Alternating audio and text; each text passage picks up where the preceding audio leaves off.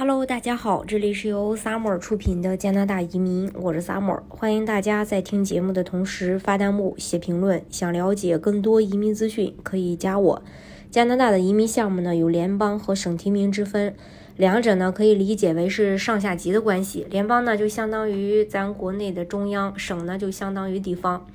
申请地方的项目，首先要经过本地审批，待批准后，再经过中央去审批，最后中央通过之后才能正式生效。而申请中央的项目，只需要中央审批就可以了，不需要通过地方去审批。联邦的项目因为审批的阶段较短，所以申请周期就会比省提名的项目申请周期更短。不过，省提名项目并不会因为多一层审查，难度就会更高。不是这样的啊，联邦和省提名项目申请的难易程度是没有可比性的，毕竟申请要求不一样，还是要根据申请人的个人情况去分析。一般情况下，省提名阶段主要审查的是申请人的个人条件能够符合。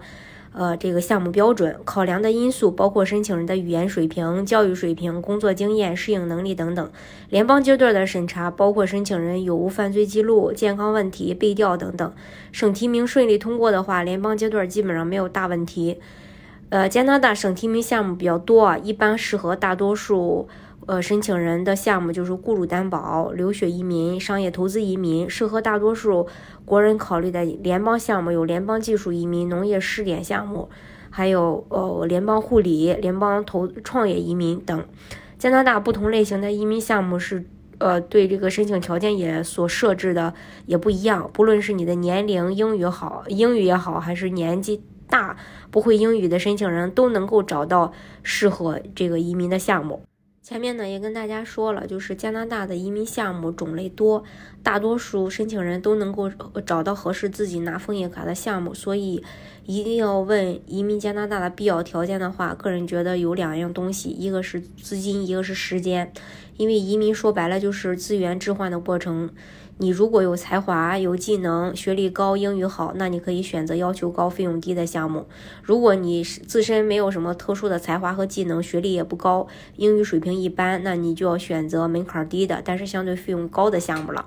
移民是需要成本的，移民申请要注意关注申请人的资金实力。技术移民的费用，啊，你只需要这个三五万；自雇的话呢，在二十多万到四十多万吧。啊，具体看申请人的条件好坏。雇主担保移民的话呢，是这个六十到一百左右；商业投资移民的话，就是一百以上了。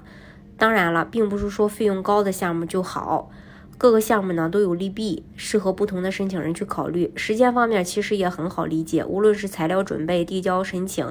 等待审批、面试，还是下签，都是需要时间的。整体所需要的时间就是这个移民申请周期。你如果着急呃拿加拿大永居或着急登陆的话，那就要选择周期更短的项目。如果本身对这方面没什么要求，那就呃有了更多的选择，也可以选择周期较长的，但是在其他方面更有优势的项目。总之吧，只要你有一定的这个移民启动资金，有时间办理移民的话，那你就能依靠适合自己的项目来拿到身份。这是关于加拿大的移民项目。大家如果想具体了解的话，呃，也可以加我。